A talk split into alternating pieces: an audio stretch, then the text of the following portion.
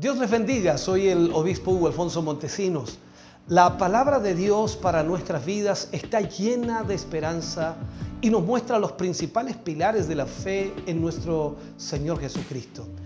Te invito a ver con mucha atención el siguiente mensaje. Esperamos que esta palabra pueda bendecir y fortalecer tu vida. Te invito a ver el mensaje de Dios. Vamos a ir a la palabra del Señor en esta noche y vamos a abrir nuestra Biblia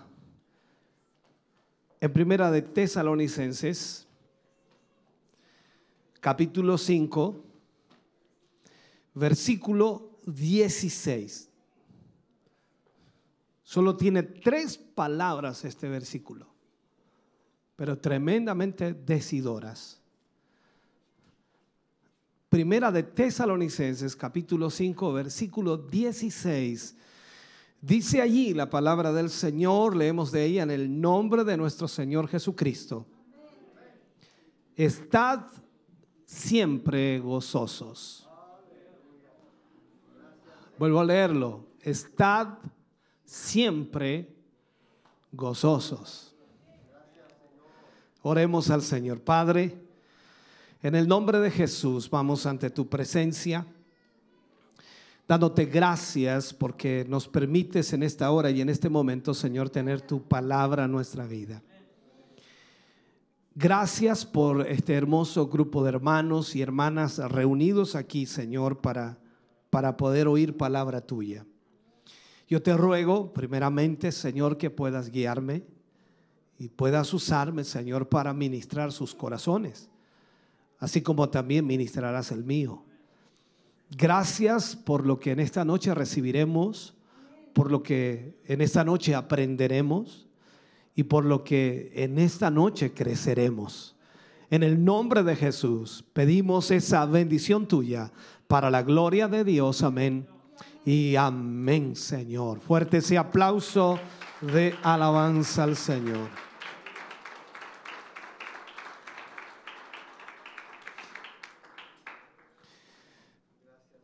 Gloria a Dios. Vamos a hablar en el día de hoy en lo que es esta serie, el verdadero carácter del cristiano. Vamos a hablar de el gozo del Señor es nuestra fortaleza. El gozo del Señor es nuestra fortaleza. Así que yo creo que a todos los voy a ver gozosos hoy día. Estudiamos la semana pasada el amor, que era la primera característica del fruto del Espíritu. Hoy vamos a estudiar la segunda característica, que es el gozo, el gozo. Por lo tanto, tenemos eh, varios versículos que hablan acerca de esto y que vamos a irlos viendo a medida que vamos viendo el tema. La Biblia dice que el gozo es una intensa felicidad o gran deleite. Cuando nosotros nos gozamos, cuando nosotros tenemos una felicidad tan grande, nos deleitamos en eso. Espero que haya vivido alguna vez eso, ¿no? Además, está definido también, por supuesto, como parte de la personalidad del cristiano. O sea, el cristiano tiene esta personalidad, tiene gozo. Es cosa de mirar a los hermanos y ya, ya los ojos sonríen. ¿Por qué? Porque es un fruto que produce el Espíritu Santo. El gozo es el fruto que produce el Espíritu Santo. Y como fruto, entendiendo lo que es un fruto, un fruto crece. A todos nos sucede que observamos un árbol que tiene un fruto y comienza desde pequeñito, da la flor, el tallo, la flor, después viene el crecimiento de aquel fruto hasta que madura. ¿Cierto?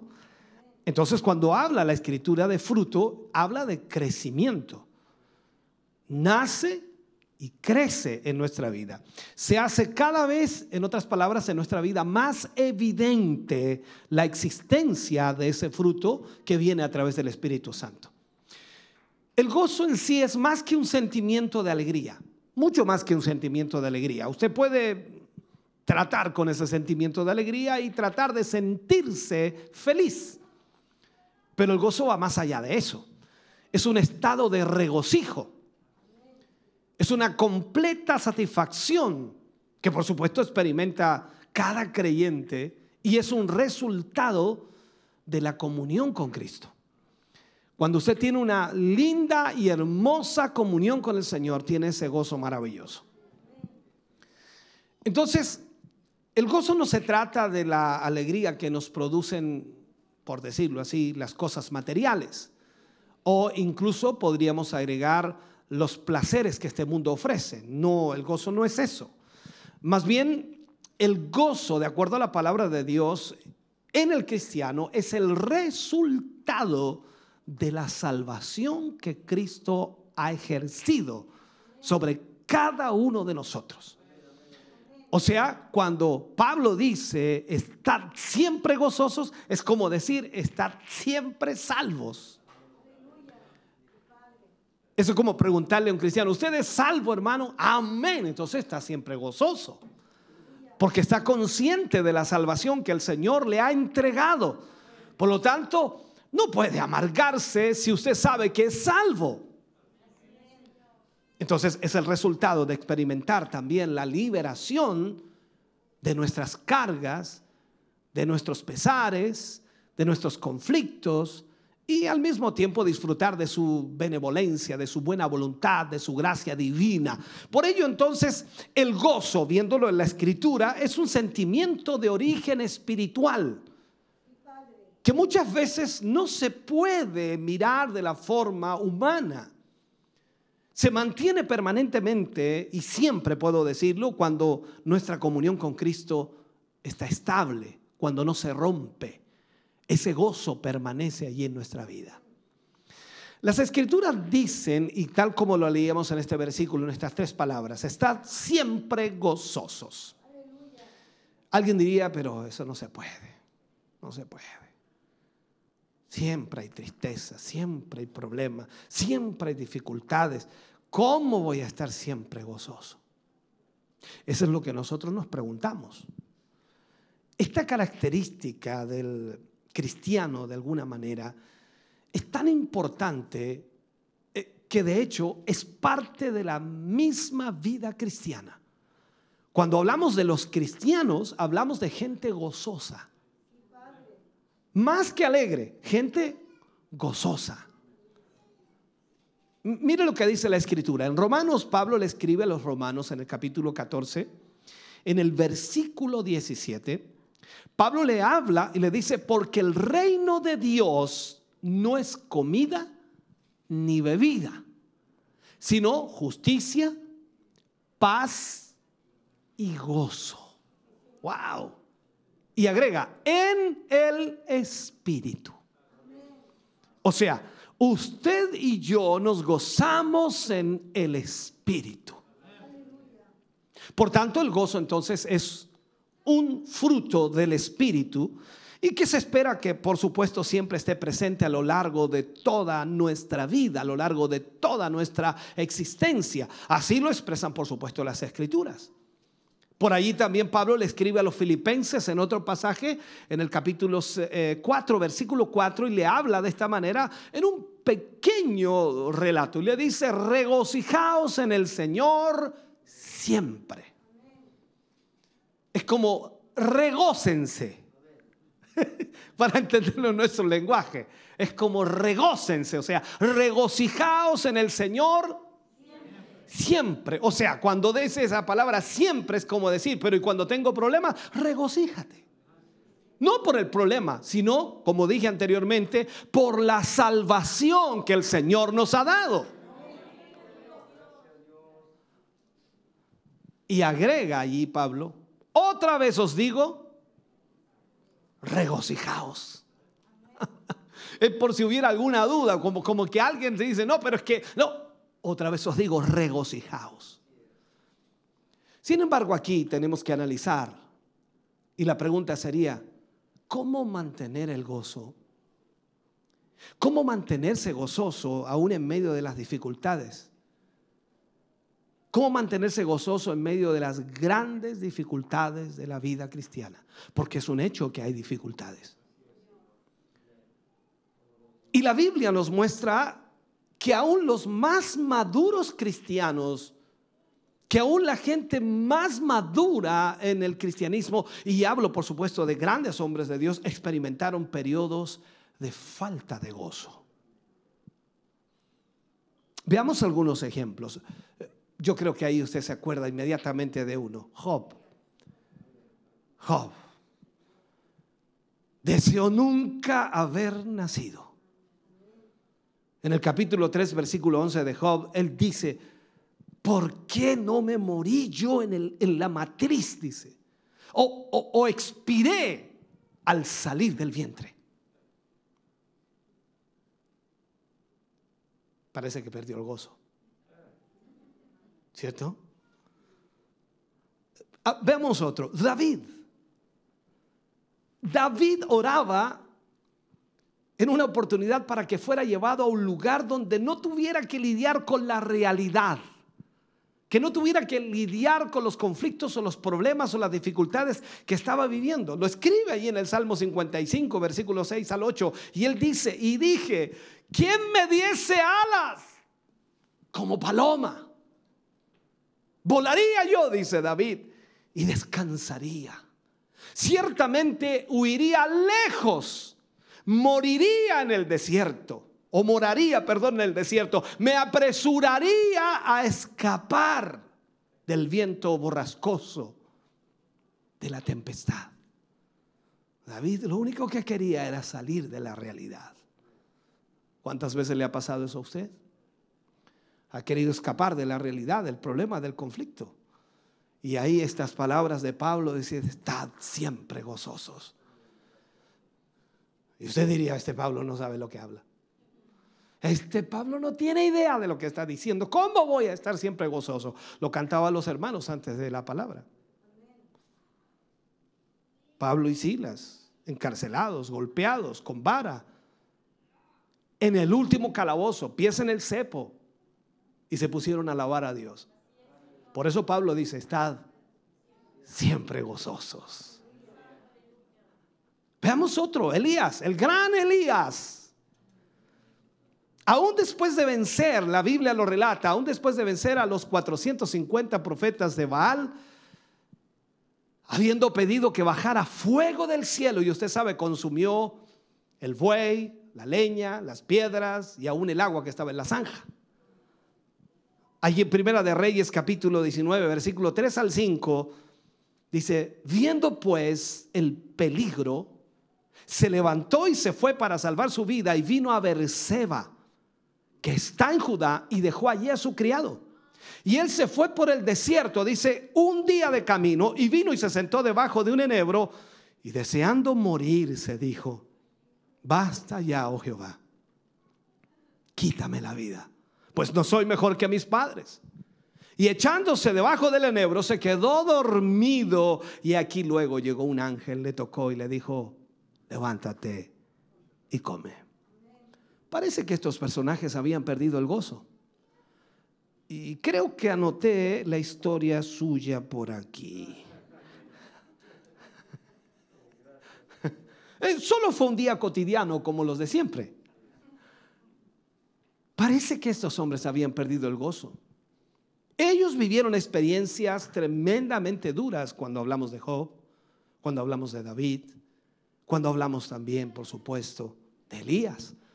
Y hay muchos otros ejemplos más, pero aquí es donde Pablo entonces nos enfoca en qué debe estar nuestro gozo, por qué nos gozamos. Y como dije al principio, la salvación que hemos recibido es la que debe darnos ese gozo, porque no es algo material, no es algo, como dijo Pablo también, no es bebida ni comida, sino que es algo espiritual. Entonces la pregunta que nos hacemos aquí es, ¿cómo podemos nosotros experimentar el gozo constante en la vida cristiana? Agarre el lápiz y papel que le voy a dar la receta.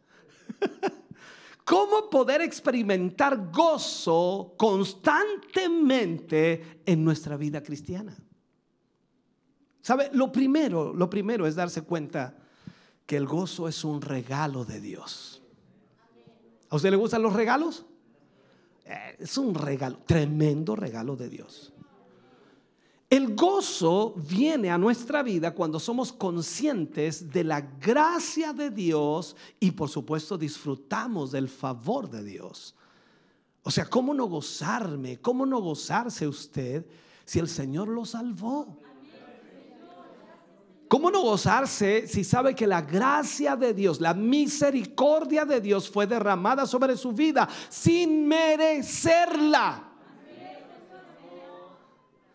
Entonces disfrutamos del favor de Dios. Él me ama, dice él. Y usted dice, a mí también me ama el Señor, pastor. Entonces, ¿cómo no gozarse por eso? Entonces, cuando esto está en la mente y está en el corazón, es evidente, hermano querido, que nuestra manera de experimentar el gozo es enfocarnos netamente en Dios.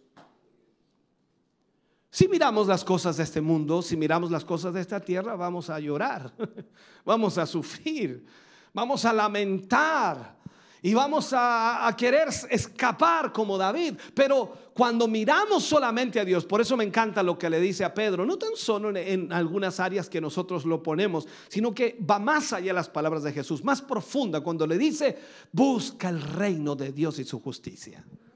Lo demás te será añadido. No te preocupes por los problemas, eso Dios se encargará, pero búscame a mí.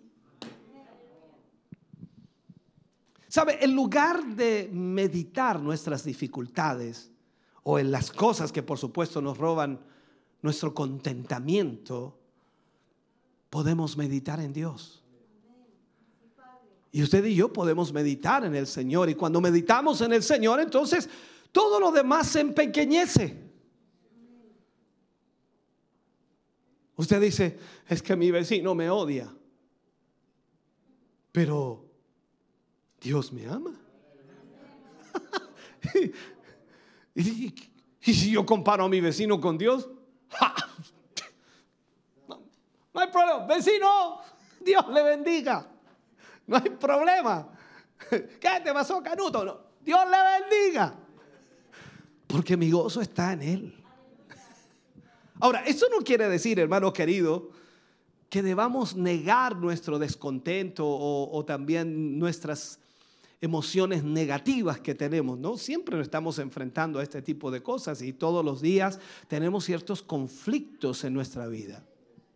Pero, siguiendo el ejemplo de muchos de los salmistas, ¿no? O de los salmos, podemos derramar nuestros corazones ante Dios. Podemos decirle, Señor, gracias. Gracias porque me amas. Podemos decirle sin rodeos todas las cosas que nos afligen al Señor. Usted le cuenta a su hermano y él, sí, oh, qué pena, qué triste. Y no logra nada. Pero le cuenta al Señor y parece que algo ocurre. Yo no sé si será igual con usted, pero parece que algo lo arropa, algo, algo lo, cobija, o algo lo, lo abraza, o algo provoca. Pero usted siente algo extraordinario y ese es el amor de Dios sobre su vida.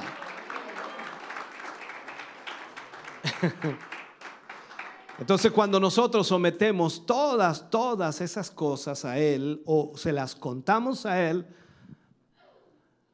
recordamos quién es Él. Y somos felices en Él. Él dijo que estaría con nosotros hasta el fin. ¿Se acabó ya para usted? ¿Todavía no ha llegado al fin? O sea que todavía está con usted. Y déjeme encar más el diente en esto, ¿ya? si el Señor está con usted, entonces sigue su misericordia sobre su vida. El amor de Dios aún está en su vida. O sea que la gracia de Dios aún está siendo derramada sobre usted.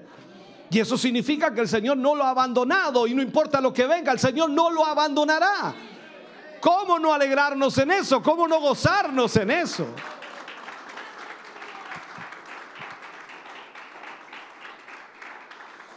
Pablo le escribió a los filipenses en el capítulo, eh, capítulo 4, versículo 8, y les habló a los filipenses de esta manera, Por lo demás, hermanos, todo lo que es verdadero, todo lo que es honesto, Ahí comienza a decirle todo lo que es justo, todo lo que es puro, todo lo que es amable, todo lo que es de buen nombre, si hay virtud alguna, si algo digno de alabanza, en esto pensad. ¿Y, en qué pensamos normalmente nosotros? parece que este, eh, este algo tiene conmigo. Eh, eh, para mí que me tiene mala, no, sí, para mí que no.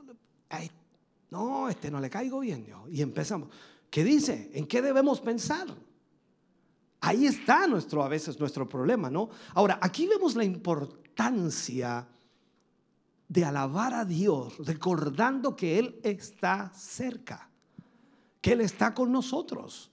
O sea, cuando oramos por nuestras preocupaciones, porque lo hacemos, sí o no, y cuando mantenemos en nuestra mente enfocada las cosas buenas de Dios, entonces nos damos cuenta que Dios no nos dejará caer, que Dios no nos abandonará, que Dios no, no, no, dejará que nosotros caigamos. Al contrario, Él nos va a sostener.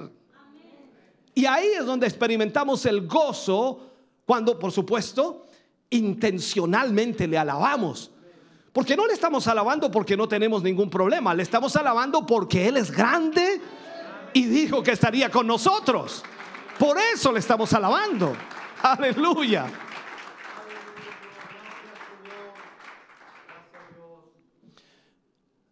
David escribió en uno de los salmos que el estudio de la palabra de Dios, o sea, el estudiar la palabra de Dios, al leer la palabra de Dios, puede traernos gozo. Él lo escribe en el Salmo 19, versículo 8 al 10. Dice, los mandamientos de Jehová son rectos.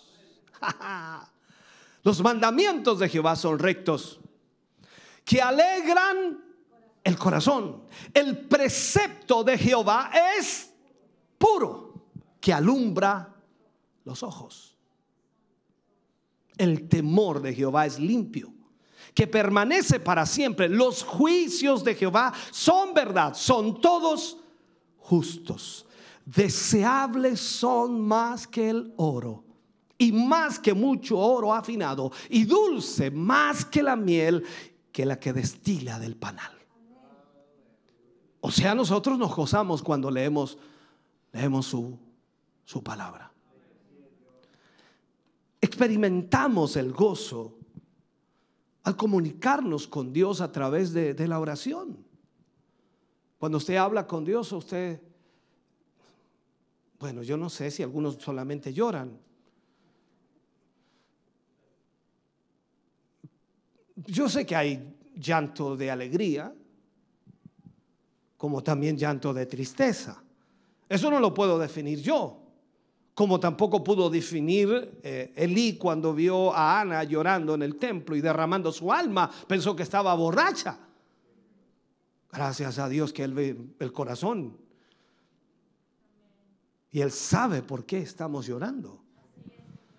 Y a veces ese llanto de gozo en nuestro corazón, a pesar de la dificultad y a pesar que le estamos presentando un problema al Señor, pero estamos con gozo sabiendo que Él es nuestra esperanza sabiendo que Él es nuestra ayuda, sabiendo que Él es nuestra fuerza, sabiendo que Él nos oye y sabiendo que Él nos responderá. Por lo tanto, ¿cómo no gozarnos? Experimentamos el gozo del Señor mientras mantenemos nuestro enfoque en las cosas piadosas y en las circunstancias, aunque sean difíciles,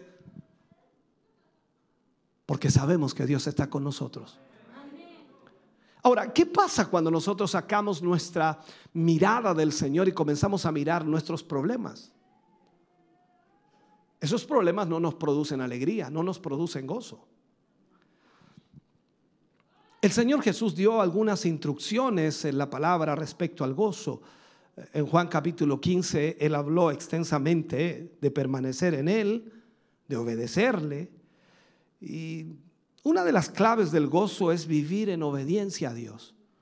Cuando vivimos en obediencia al Señor, entonces el gozo se manifiesta en nuestro corazón.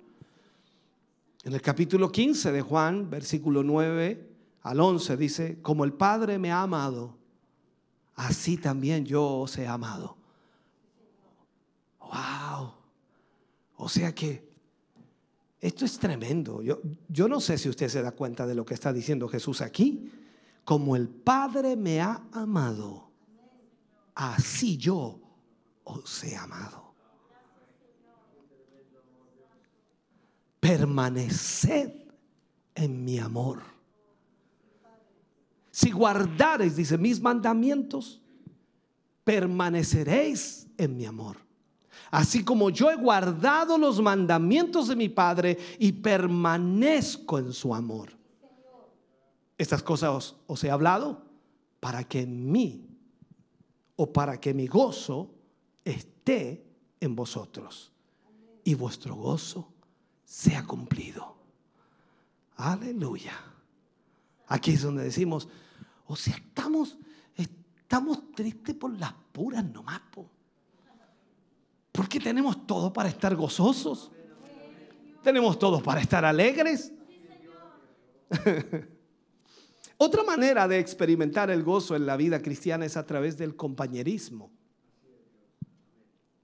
El compañerismo. Recuerde que Dios le dio descanso a Elías y luego envió a un hombre, Eliseo, para que lo ayudara. Nosotros también necesitamos amigos con quienes podamos compartir de alguna manera nuestras heridas y nuestros dolores para recibir una palabra de aliento, para recibir una palabra de levantamiento, si podemos decir. Y eso es lo que nos va a ayudar. E, en Hebreos, Pablo escribe, capítulo 10, versículo 24 y 25, dice, y considerémonos unos a otros para estimularnos al amor y a las buenas obras, no dejando de congregaros como algunos tienen por costumbre, sino exhortándonos y tanto más cuando veáis o veis que aquel día se acerca. Aquí es donde debemos entonces tener un compañerismo para animarnos. Cuando usted vea que el hermano está medio, ah, hermano, el Señor le ama. Porque claro, siempre decimos que cuando estamos pasando por una tribulación, un momento difícil, pareciera que el Señor no nos ama, por eso nos pasó lo que nos pasó. Pero ¿qué dijo el Señor Jesús? En el mundo tendréis aflicción pero confiad. Yo he vencido al mundo. Es como decirnos, eso no, va a permanecer por mucho tiempo. Eso depende de mí, nada más, hijo mío. Así que si tú confías en mí, si tú me amas, yo voy a arreglar ese asunto. Así que confía en mí. Ahora, debido a la gracia de Dios, sabemos que podemos acercarnos a Dios confiadamente en la oración.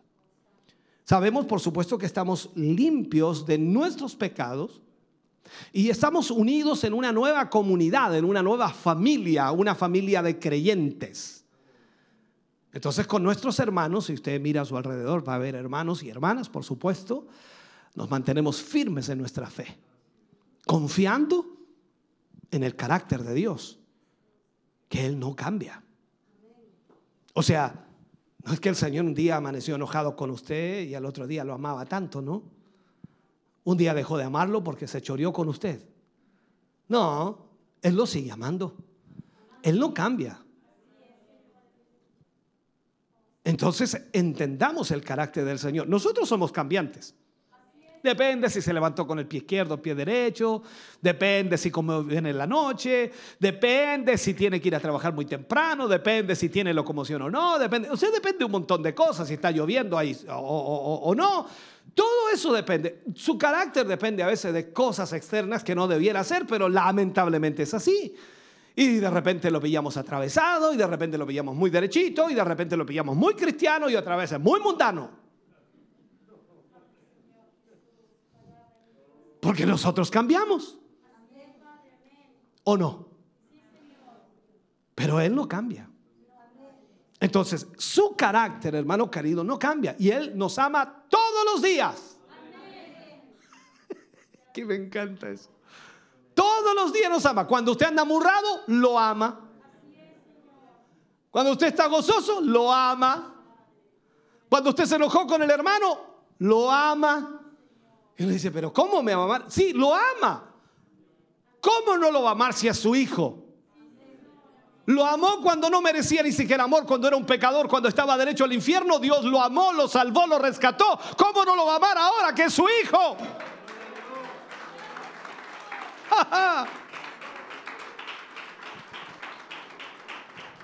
Así que miren un poquito los padres y las madres, claro, cuando su hijo se amurra en la mañana, cuando no quiere levantarse, viene al colegio, todo, ¿usted dejó de amarlo? Lo sigue amando. Le da unos coscorrones, pero lo sigue amando. No pierde ese amor. Dios es así. Ahora, es nuestro deber entonces animarnos unos a otros, recordando que no pertenecemos a este mundo. El gozo entonces está destinado a ser un sello distintivo de la vida cristiana. Usted cuando vea a un cristiano lo va a ver con gozo. Aquí es donde dije, sin mascarilla es fácil ver el gozo. Porque sonría con los ojos, ¿cómo lo va a decir eso? No se puede, ¿no?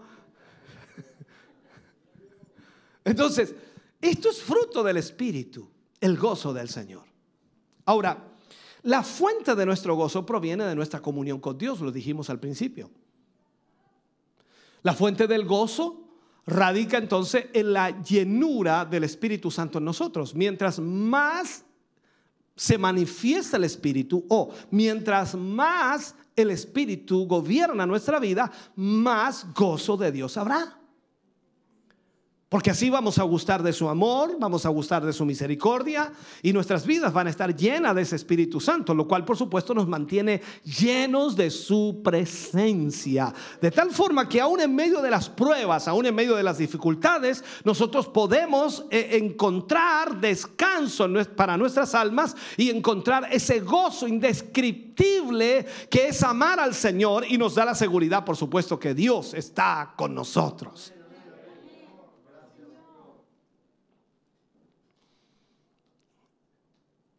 Usted sabe lo que dice la Biblia, ¿no? Si Dios es por nosotros.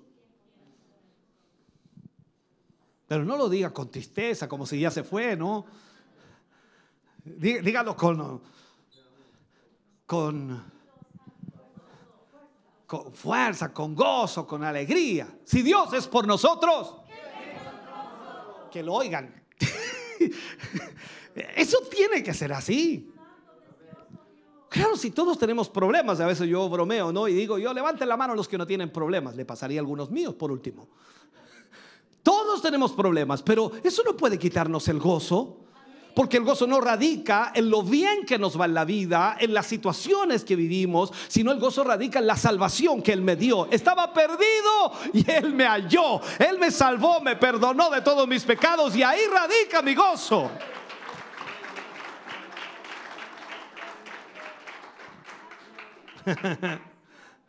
Ahora, el mundo nos dice que nosotros debemos llenar nuestra vida desde afuera hacia adentro. Eso es lo que el mundo nos dice. En todo el enfoque que el mundo hace, en la filosofía del mundo, por decirlo así ya sea en los triunfos académicos o en las labores em, de trabajo, la prosperidad económica, eh, los entrenamientos, los placeres del mundo, en fin, todo viene desde afuera hacia adentro. Eso es lo que satisface eh, al hombre, el mundo.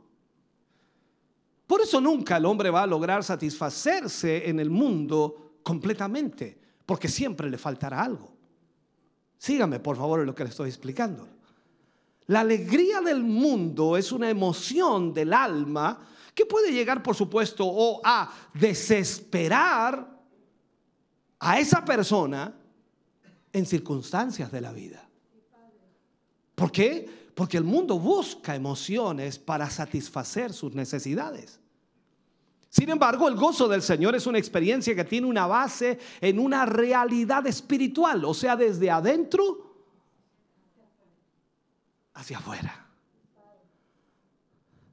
Usted no necesita que algo ocurra afuera para gozarse con Dios. Usted sabe que Dios está en usted. Y ese gozo está en su vida. Entonces, Estamos hablando de que es algo espiritual, que es la reconciliación que el cristiano tiene con Dios por medio de Jesucristo. Y tal como Juan lo explica en Primera de Juan, en el capítulo 1, versículo 1 al 4, dice, lo que era desde el principio, lo que hemos oído, lo que hemos visto con nuestros ojos, lo que hemos contemplado y palpado con nuestras manos tocante al verbo de vida, porque la vida fue manifestada y la hemos visto y testificamos y os anunciamos la vida eterna, la cual estaba eh, con el Padre y se nos manifestó. Lo que hemos visto y oído, eso os anunciamos para que también vosotros tengáis comunión con nosotros y nuestra comunión verdaderamente es con el Padre y con su Hijo Jesucristo. Estas cosas os escribimos para que vuestro gozo sea cumplido ya habría danzado yo ahí abajo. Ya que no puedo danzar aquí, por. No, no, con eso yo me pongo a danzar al tiro allá. Seguramente alguna mosca pasó por el delante suyo y no puso atención, no sé, algo le pasó.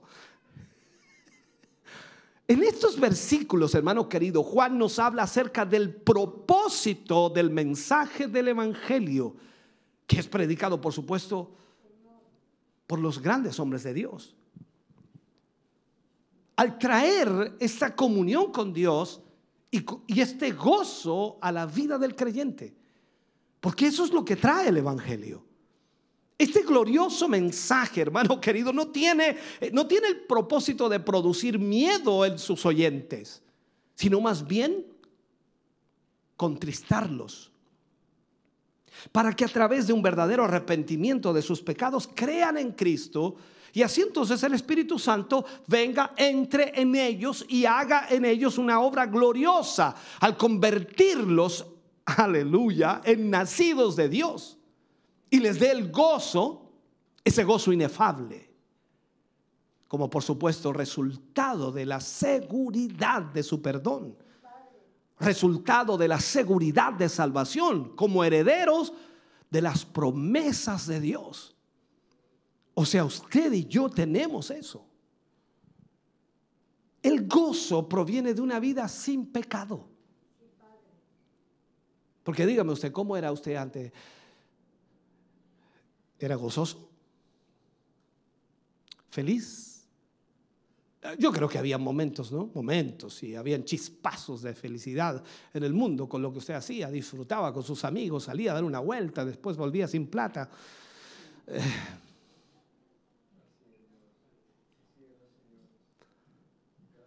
Había momentos de alegría, de algarabía. Pero cuando llegó a Cristo, usted dijo, no haberle conocido antes. Ay, Dios mío, yo creía que, que no había forma de ser feliz en otra parte, de otra manera. Yo creía que no se podía ser feliz de otra forma, que el mundo solamente mostraba, no, no, no, en Cristo Jesús usted y yo podemos ser gozosos más que felicidad. Aleluya.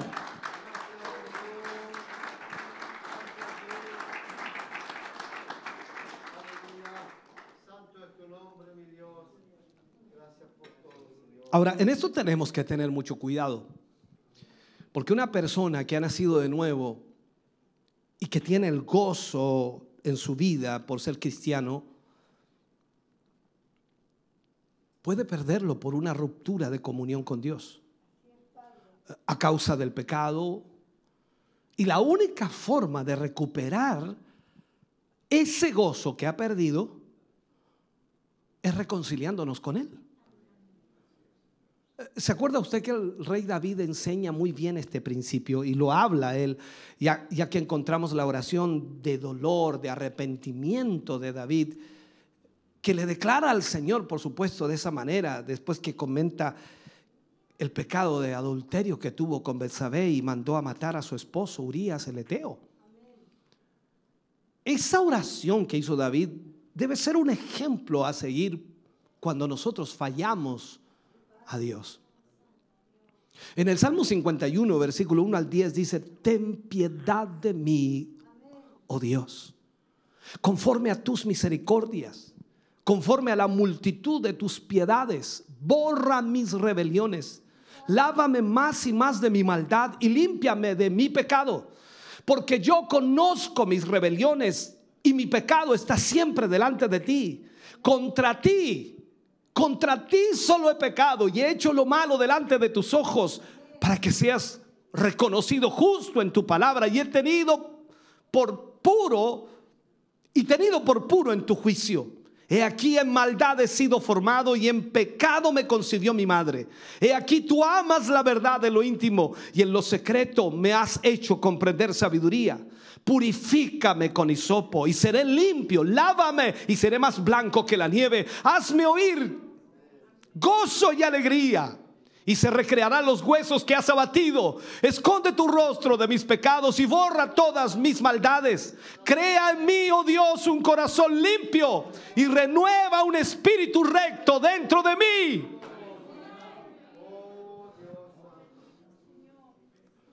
Nuestro gozo depende de nuestra comunión con el Señor y de una verdadera santidad ante Él. Entonces lo que tenemos que hacer, hermano querido, es esforzarnos por no contristar al Espíritu Santo que está en nuestra vida. Y si lamentablemente pecamos, recordemos como David, podemos acudir a nuestro abogado que se llama Jesucristo, el cual puede perdonarnos de nuestros pecados, restaurar nuestra relación con Dios y así restaurar el gozo y volverá a nosotros. Se recuerda que David también clamaba y decía, devuélveme el gozo de mi salvación. David nos estaba diciendo antes de que Jesús muriera en la cruz, antes de eso, Él nos está diciendo, ustedes tendrán que decirle eso al Señor, devuélveme el gozo de mi salvación. Eso es lo que cada creyente debe tener, el gozo de la salvación. No importa que me vaya mal en lo económico, tengo a Cristo en mi vida, tengo el gozo de la salvación. No importa que la familia no esté muy bien, pero tengo el gozo de la salvación. No importa que las cosas no marchen bien en lo físico, en lo, en lo, en lo humano, pero tengo el gozo de la salvación.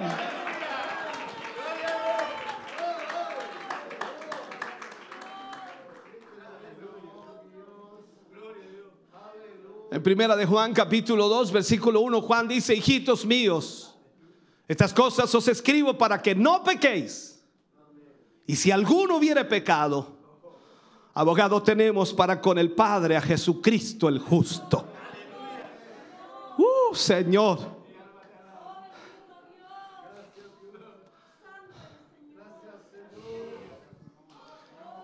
El gozo consiste en vivir para Cristo, hermano querido. Hay muchas razones por las cuales el gozo se puede perder, pero claro que sí. A veces las dificultades que enfrentamos en la vida nos presionan para que no nos gocemos, porque a veces nos centramos en el problema, en el conflicto, en el drama, en la situación, eh, en las cosas difíciles. Cuando vemos la carta de Pablo a los filipenses, nosotros nos damos cuenta que esa carta revela el verdadero significado del gozo, aún, aún en medio de las dificultades más grandes que podamos atravesar. La carta a los filipenses se ha llamado la epístola del gozo, la epístola del gozo cuyo autor por supuesto es alguien que verdaderamente puede enseñarnos con su gran ejemplo, con mucha autoridad y con poderosa inspiración cómo mantener el gozo en medio de las tribulaciones o en medio de las dificultades o en medio de las más terribles circunstancias de la vida. Si pudiéramos elegir un versículo clave en esta carta a los filipenses que resuma el mensaje de Pablo, a lo mejor escogeríamos Filipenses 1:21. Pablo dijo, porque para mí el vivir es Cristo y el morir es ganancia. Uh, Señor Jesús. ¿Sabe? En ocasiones leemos este versículo como si fuese el grito desgarrador de un hombre que, que estuviese harto de la vida. que apenas pudiera esperar llegar al cielo, que quizás ya no podría soportar más. Ahora, es cierto que Pablo se encontraba en dificultades, afrontaba prisiones, afrontaba persecución, problemas y deseaba ardientemente ir al cielo y alejarse de todo. Eso lo sabemos. Ahora, creo que esto refleja una actitud muy común que adoptamos los cristianos en ocasiones. Mm, siempre estamos nosotros tratando de escapar de las situaciones, pero no es lo que está diciendo Pablo. Pablo no está hablando de eso aquí. Si usted se fija bien, se dará cuenta que lo que está diciendo en realidad es, no sé qué escoger. Lo que Pablo está expresando es que la vida es una grandiosa experiencia en Cristo Jesús una grandiosa experiencia en Cristo Jesús. Es decir, su comunión con Cristo, el ministerio que Pablo estaba llevando adelante, la relación que tenía con la iglesia, el conocer y enseñar la palabra de Dios a los creyentes, a los cristianos, sumaba un sinfín de experiencias que lo, que lo, que lo alentaban a vivir en este mundo, que lo motivaban a seguir haciendo lo que estaba haciendo. Por otro lado, el morir significaba conocer a su redentor y estar delante de su presencia, lejos de toda pena, lejos de todo dolor. Y en este sentido el apóstol no sabía qué elegir y así lo vemos, por supuesto, cuando él escribe. Los versículos 22 al 25 de Filipenses capítulo 1 dice, más si el vivir en la carne resulta para mí en beneficio de la obra, no sé entonces qué escoger. Porque de ambas cosas estoy puesto en estrecho, teniendo deseo de partir y estar con Cristo, lo cual es muchísimo mejor, pero quedar en la carne es más necesario por causa de vosotros. Y confiado en esto, dice, sé que quedaré, que aún permaneceré con todos vosotros para vuestro provecho y gozo de la fe. O sea, Pablo estaba diciendo, yo creo que el Señor me va a dejar un tiempo más con ustedes para provecho de ustedes, para que ustedes se gocen en la fe. O sea, Pablo a pesar de encontrarse en prisión, él no había caído en depresión sino al contrario, totalmente al contrario, le emocionaba la idea de pronto ver a su redentor, pero también anhelaba continuar viviendo para contribuir con el avance del Evangelio, para seguir predicando la palabra de Dios. Por tanto, entendamos, cada uno de nosotros debe buscar la forma de experimentar sin reservas la vida de Cristo que Él nos ofrece disfrutando todas sus bendiciones, por supuesto, y conociendo cada día más a nuestro Señor. ¿Sabe? El gozo proviene de las cosas espirituales y no de los logros terrenales. Usted puede tener alegría en sus logros terrenales. Auto nuevo, oh mi auto, gracias Señor, gracias Señor. Le chocaron el auto, ¿por qué Señor? Es solamente una idea. A veces perdemos el gozo porque nuestro énfasis en la vida está orientada a buscar la felicidad en los logros terrenales, más, más que en buscar las cosas espirituales. Pablo describe una clave para no perder nuestro gozo. Y él nos enseña que debemos enfocarnos en lo espiritual. Esta sería una buena pregunta, ¿no? Para hacer, ¿en qué está enfocado usted? Eh, ¿En lo terrenal o en lo espiritual? No responda, solamente guárdelo para ustedes, ya el Señor sabe, ya lo sabe. No necesito saberlo yo, Él ya lo sabe. Entonces, cuando nuestra felicidad está basada en lograr grandes éxitos, grandes reconocimientos en este mundo y por ellos hacemos a un lado todas las cosas espirituales, esto nos puede llevar al fracaso. Y Pablo lo expresa con las siguientes palabras cuando le escribe a los filipenses, le dice en el capítulo 3, versículo 4 al 11, aunque yo tengo también de qué confiar en la carne, Pablo hablando allí, si alguno piensa que tiene de qué confiar en la carne, yo más, circuncidado al octavo día del linaje de Israel, de la tribu de Benjamín, hebreo de hebreos, en cuanto a la ley, fariseo, en cuanto a celo, perseguidor de la iglesia, en cuanto a la justicia que es en la ley irreprensible. Pero cuántas cosas eran para mí ganancia, las he estimado como pérdida por amor de Cristo. Y ciertamente aún estimo todas las cosas como pérdida por la excelencia del conocimiento de Cristo Jesús, mi Señor, por por amor del cual lo he perdido todo y lo tengo por basura para ganar a Cristo y ser hallado en él, no teniendo mi propia justicia, que es por la ley, sino la que es por la fe de Cristo, la justicia que es de Dios por la fe, a fin de conocerle y el poder de su resurrección y la participación de sus padecimientos, llegando a ser semejante a él en su muerte, si en alguna manera llegase a la resurrección de entre los muertos. Uh, Señor. Disculpe que lo lea tan rápido pero creo que usted lo ha leído un sinfín de veces. Algunas personas, hermano querido, se pueden sentir eh, vanagloriosos por sus triunfos. Y, y las glorias terrenales a veces nos llevan a pensar en forma diferente. Sin embargo, Pablo dice que jactarse y confiar en ellas es en vano. No sirve de nada. O sea, si hay algo bueno aquí, es tener a Cristo. El apóstol tenía muchas cosas de las cuales podía sentirse dichoso, confiado, orgulloso, como su nacionalidad romana, que era judío y era romano también, su origen hebreo, su título de fariseo, su fama como celoso de la ley, pero estas cosas que eran ganancia en el mundo, escúcheme bien, ahora las consideraba como pérdidas porque había encontrado algo más sublime que traía un gozo permanente a la vida de cada hombre y de cada mujer, que nos dirige, por supuesto, a poner nuestra mirada en las cosas de arriba y nunca en las cosas efímeras de este mundo. Por supuesto, esto no significa que no, no, no, no nos tenemos que esforzar por superarnos en este mundo. No está diciendo eso Pablo, pero no olvidemos, hermano querido, que a la par de esto y con mayor énfasis, debe estar buscar el reino de Dios y su justicia.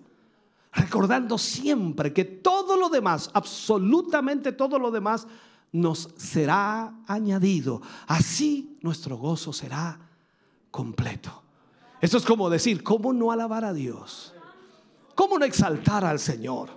Sino siendo merecedor primero de su amor, de su misericordia, de su bondad, de su salvación, de su perdón, de los pecados. Y aún más Él nos sigue bendiciendo y dándonos cosas terrenales o dándonos la posibilidad de un trabajo o dándonos la posibilidad de sustentar a nuestra familia o dándonos la posibilidad de darle un techo, dándonos la posibilidad de poner un negocio. ¿Cómo no alabar a Dios si Él agrega y agrega y agrega bendiciones a nuestra vida?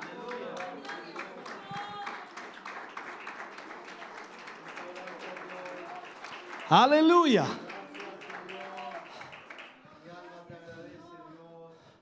Ahora, el gozo proviene del contentamiento. Esto es un poco complejo para algunos, dice, pero ¿cómo es el gozo? Viene del contentamiento, o sea, hay que estar contento para tener gozo. ¿Sabe usted que también podemos eh, perder el gozo cuando no vivimos contentos? Si no vivimos contentos con lo que tenemos y nos frustramos al no conseguir otras cosas que codiciamos, podemos perder el contentamiento. ¿Se ha fijado usted que la mayor parte de nosotros siempre mira lo que le falta y no lo que tiene?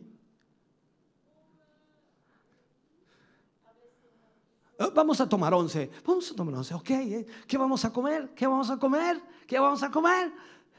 Eh, pan. ¿Y qué le vamos a echar? ¿Y qué le va? Chancho, ¿no hay queso? Oh, no hay queso.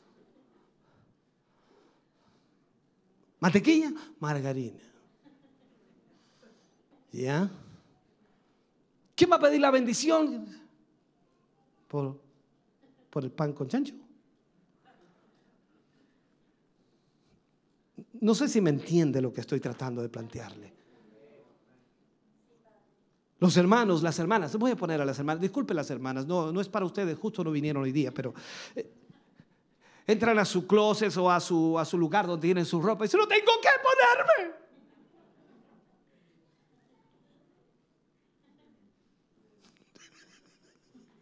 Qué mentira más grande.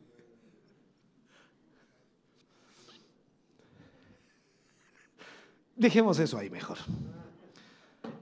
Podemos perder el gozo porque sencillamente no vivimos contentos. Pablo finaliza su carta a los filipenses exhortándolos a ser felices con lo que tienen. Felices con lo que tienen. Yo leía una, una, biografía de un evangelista muy conocido en Estados Unidos, un evangelista que alcanzó millones de personas en el mundo con el evangelio. Aún vive, aún vive. Y él contaba en su biografía que al comienzo de su ministerio, él vistió con un traje, con un terno por 14 años.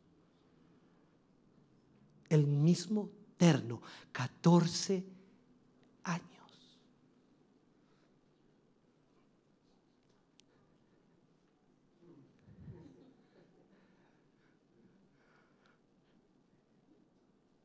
y feliz y contento alababa a Dios. Entonces Pablo escribe en Filipenses 4, versículo 11 al 13, dice, pues he aprendido a contentarme cualquier sea mi situación.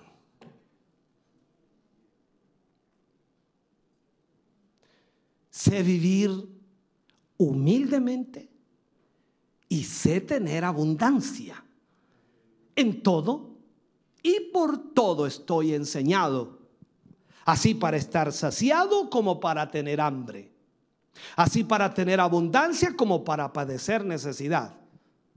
Y él agrega, todo lo puedo en Cristo que me fortalece. Ah, ese versículo le gustó. Ah, esa partecita le gustó. ¿Y qué pasa lo anterior? Se fija que a veces sacamos versículos de contexto y dice, todo lo puedo en Cristo que me fortalece. Aleluya, dice el hermano, gloria a Dios. Sí, pero mira lo que dice Pablo antes. Sé vivir contento, cualquiera sea mi situación. Cualquiera sea mi situación. A veces yo le cuento experiencia a mis hermanos del comienzo del ministerio y poco antes de eso. Algunos me quedan mirando y dicen, oh, yo no habría seguido. Cualquiera sea mi situación. Cuando nosotros vivimos felices por lo que hacemos para Dios, por el servicio que prestamos a Dios, a nosotros no nos importa que llueva, que truene, que haya calor, que haga frío, que quede lejos. No importa. Lo hacemos con gozo. Pablo entonces había encontrado el auténtico secreto para mantener su gozo. Eh, muchas personas son muy limitadas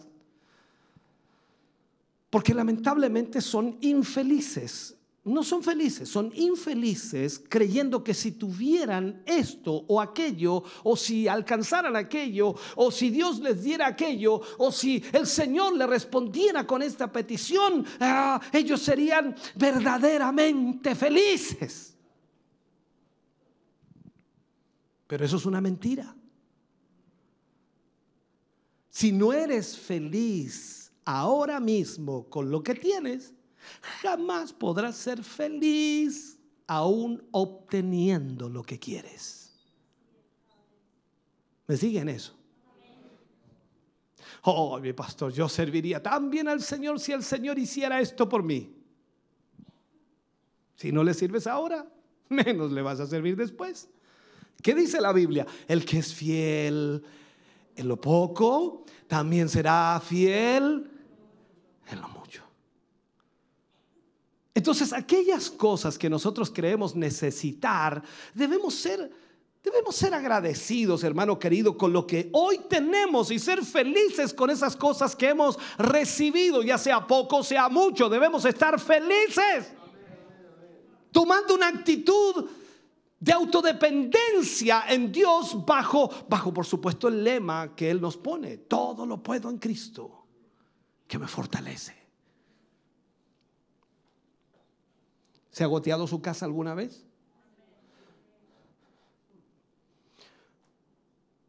Yo casi nunca. En realidad se llovía entera.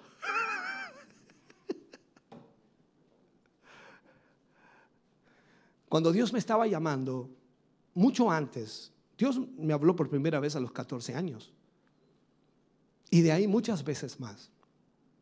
Cuando yo me casé mi esposa, en uno de los periodos de inicio de matrimonio, nos fuimos a Antofagasta, volvimos y estuvimos en casa de mi madre, en Coihueco.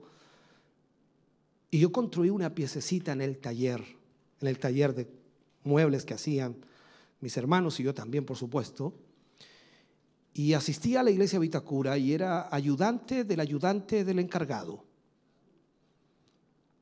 Y recuerdo que el encargado y el ayudante a veces no querían ir al local que quedaba seis kilómetros porque hacía frío, había viento o llovía. Pero el ayudante del ayudante del encargado podía ir. Y yo recuerdo que vivía en esa piececita que yo mismo construí con charlata, con un piso de madera tosca y con nylon forrada por fuera. El techo era zinc, pero muy alto porque era un galpón. Y yo le puse charlata y después le tiré nylon y después le puse acerrín encima. Ahí vivía. Cuando mi suegro me fue a ver y mi suegra me fueron a ver, querían matarme. ¿Dónde tenía a su hija viviendo? Ahí hay que apretar el cogote y matarlo. Y le preguntaron a mi esposa, recuerdo, en una conversación allí, ¿cómo puede ser feliz aquí? Ella me miró, sonrió y dijo, yo soy feliz. Somos felices porque estamos sirviendo a Dios. Cuando tú y yo no perdemos el gozo a pesar de las cosas que pueden estar ocurriendo, Dios mira eso en tu corazón. Porque si eres fiel en lo poco, Dios sabe que también serás fiel en lo mucho. Pero cuando vienes a la iglesia, puro quejarte con Dios, dices, Señor, mire mi casa cómo está, yo quería poner aquí, quería ponerle cerámica y no tengo plata para la cerámica, y quería ponerle un baño nuevo y no tengo para esto. Señor, ¿cómo se le ocurre? Soy su hijo, déme para la cerámica. Disculpe que lo haga así, pero usted entiende el, general, ¿no? Y, déjeme tratar de terminar. El gozo proviene de sufrir por la causa de la justicia. ¿Qué dice la Biblia? Bienaventurados. Cuando por mi causa os vituperen y os digan toda clase de mal contra vosotros mintiendo, dice, gozaos y alegraos Van a hablar de ti lo que quieran. Pero mientras mientan, gózate, alégrate. Aquí tenemos algo verdaderamente contradictorio en lo que acabo de decir, en el sentido que el gozo proviene de sufrir por la causa de la justicia, porque ese concepto no lo tenemos claro. Porque para el mundo eso es contradictorio. ¿Cómo? O sea, el Señor los llama para sufrir a esta gente encontrar el gozo e, e, en padecer por causa de la justicia. Gozaos, alegraos. ¿Sabe? Sin embargo, si nuestra vida está enfocada en mantener nuestra comunión con Dios y mantenerla lejos del pecado, e, en disfrutar de todas las promesas de Dios, en deleitarnos en la libertad que Cristo nos ha otorgado y al mismo tiempo poseemos un corazón agradecido cuya confianza es Cristo totalmente y entonces nosotros podemos padecer por la justicia. Y podemos padecer injusticias por causa de nuestro testimonio. Y eso no puede ser razón de depresión. Recuerdo que un hermano mío de sangre, de sangre, cristiano por muchos años, mucho mayor que yo, en esa oportunidad también, aparte del golpe de mis suegros, él también me dio varios golpes y entre ellos, él me dijo, esto no es ser cristiano. Tú estás mal, estás equivocado.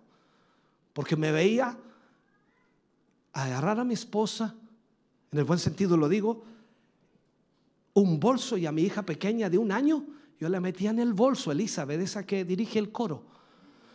Y la metía en un bolso como una mochila y, la llevaba ahí. Y con lluvia, hermano, seis kilómetros al local. Llegábamos allá y usted dirá, está esperando toda la gente. Y tres hermanos, a veces dos hermanos, a veces un hermano. Y llegábamos y estrujábamos la ropa literalmente para poder hacer el culto y después volverse lloviendo otra vez. Pero llegábamos felices, mojados como, como, no, no sé cómo decirlo enteramente mojados, pero felices. Lo único que nos preocupaba, que la niña no se mojara. El bolso no se pasaba y mientras no se pasara el bolso, cada cierto metro abríamos, estaba bien, está durmiendo, está bien, está durmiendo, ya, vamos, sigamos.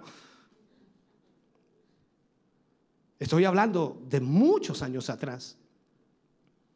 Entonces, cuando la gente ve ese tipo de cosas, y vitupera o habla o, dice cosas eh, de mala manera, eso no puede llevarte a una depresión, porque si tú estás sirviendo al Señor, no importa.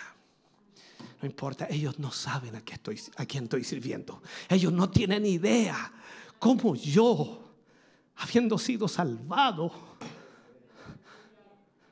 habiendo sido perdonado, habiendo sido rescatado del pecado, ¿Cómo no voy a adorar a Dios y no le voy a agradecer?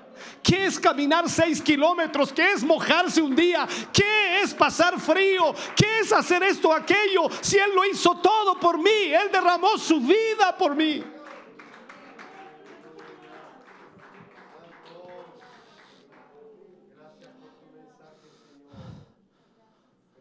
Debe ser gozo, hermano querido, hacer la obra de Dios y saber que el Señor nos recompensará por nuestra fidelidad. Porque Él es el que recompensa. En la carta a los hebreos, Pablo elogia la fe de los creyentes por mantener su gozo en medio de las tribulaciones, en medio de los vituperios y aun cuando estos fueron despojados de sus bienes. Los mismos apóstoles, Pedro y Juan, resistieron el castigo físico a través del gozo que les producía ser considerados dignos de padecer por Jesús. Por tanto, el gozo, hermano querido, nos ayuda a resistir con esperanza los sufrimientos que vienen contra nuestra vida por causa de nuestro testimonio como verdaderos cristianos, sabiendo que seremos recompensados por Dios. Santiago escribe en el capítulo 1, versículo 2, hermanos míos, tened por sumo gozo cuando os halléis en diversas pruebas. Imagínate, yo sé que no vas a llegar así, ¿no? Hermano, ¿cómo está? Lleno de pruebas, mi hermanito. Aleluya. Yo no creo que llegues así. Pero si Pablo dice, si Santiago dice, tened por sumo gozo cuando os halléis en diversas pruebas, hermano querido, cuando no pierdes el contentamiento y agradeces lo que Dios te ha dado, entonces el gozo de Dios no se va a ir de tu vida. Y cuando Dios te ve a ti gozándote, porque Él es grande y poderoso para contigo, entonces Dios uh, barre con los problemas, los saca, los elimina, te ayuda, te levanta, te anima, te sana, te liberta, hace lo que tiene que hacer. Que eso es mi Dios. Aleluya.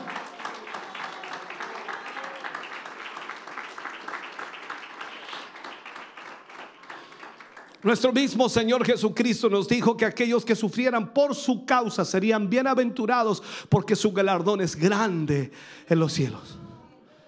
Bienaventurados los que padecen persecución por causa de la justicia, porque de ellos es el reino de los cielos. Bienaventurados soy cuando por mi causa os vituperen y os persigan y os digan toda clase de mal contra vosotros mintiendo. Gozaos y alegraos, porque vuestro galardón es grande en los cielos, porque así persiguieron a los profetas que fueron antes de vosotros. No puedes perder el gozo. No permitas, no permitas que nada te robe el gozo. Pon tu mirada siempre en el Señor y Él estará contigo constantemente. Ponte de pie, mi hermano, por favor. Oh, bendito Dios, aleluya. Padre, te damos gracias. Agradecemos infinitamente tu amor, misericordia y bondad. ¿Cómo no alabarte, Señor? ¿Cómo no exaltarte? ¿Cómo no darte a ti honra y gloria? ¿Cómo no agradecer, Señor, tu gran bondad? Gracias por salvarnos. Gracias por rescatarnos. Gracias, gracias por nuestros matrimonios. Gracias por nuestras familias. Gracias por nuestros hijos, por nuestras hijas. Gracias, Señor por esta iglesia. Gracias por nuestros hermanos. Gracias por nuestras hermanas. Gracias, Señor.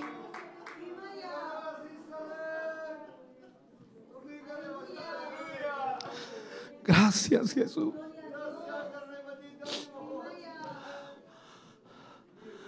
Tal como dice la escritura, hijitos míos, si alguno hubiere pecado, abogado tenéis para con Jesús el justo.